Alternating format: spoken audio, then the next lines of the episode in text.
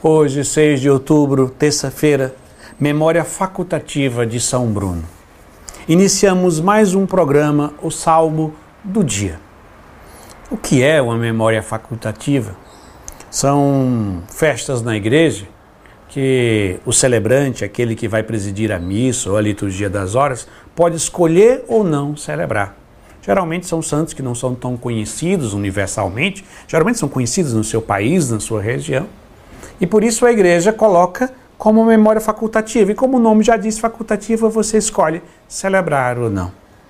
E eu escolhi, de uma certa forma, o Salmo do dia, porque São Bruno é o fundador dos cartuchos. É uma congregação religiosa, monástica, talvez a mais exigente, a mais dedicada à vida contemplativa, ao silêncio, um monge contemplativo, na verdade, cartucho, ele pode conversar uma hora por semana, no domingo, caminhando com os irmãos. Então, é uma vida totalmente dedicada ao silêncio, à contemplação. E outra característica muito interessante dos cartuchos é que quando eles morrem, na lápide deles, não fica o nome deles, porque eles compreendem que querem só ser lembrados por Deus. E nesse dia desse grande santo São Bruno, o salmo é o salmo 138, 139. Vamos ler a segunda estrofe. Fostes vós que me formaste as entranhas, e no seio de minha mãe vós me tecestes. Eu vos louvo e vos dou graças, ó Senhor, porque de modo admirável me formastes. Que prodígio e maravilha as vossas obras.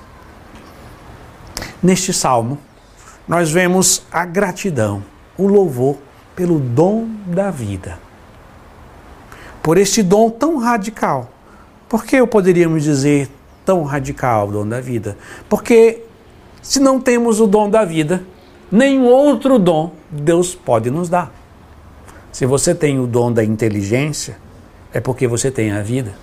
Se você tem o dom da beleza, é porque você tem o dom da vida. E os dons, se você tem um carro, os bens materiais, dinheiro, é porque você tem o dom da vida. E se você imaginar nos dois dos dons mais elevados, os dons sobrenaturais, Deus só pode nos dar porque nos deu antes a vida. A vida divina, a graça santificante, as virtudes teologais, tudo aquilo que nós recebemos no sacramento do batismo, a nossa filiação divina, a nossa incorporação no corpo místico de Cristo que é a igreja. Tudo isso nós recebemos a partir do dom da vida. Por isso a igreja defende a vida desde o momento da sua concepção até a morte natural. É o grande dom que Deus nos deu. Que neste dia o seu coração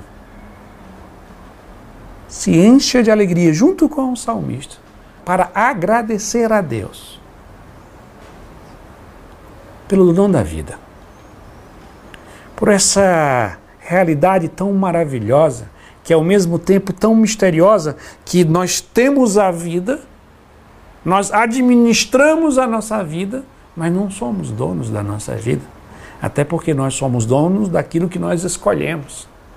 E ninguém escolheu nascer. Nem escolheu nascer de um pai tal, de uma mãe tal, ou em que país você iria nascer. A vida é um dom. E que durante todo o dia de hoje você agradeça a Deus junto com o salmista por este dom.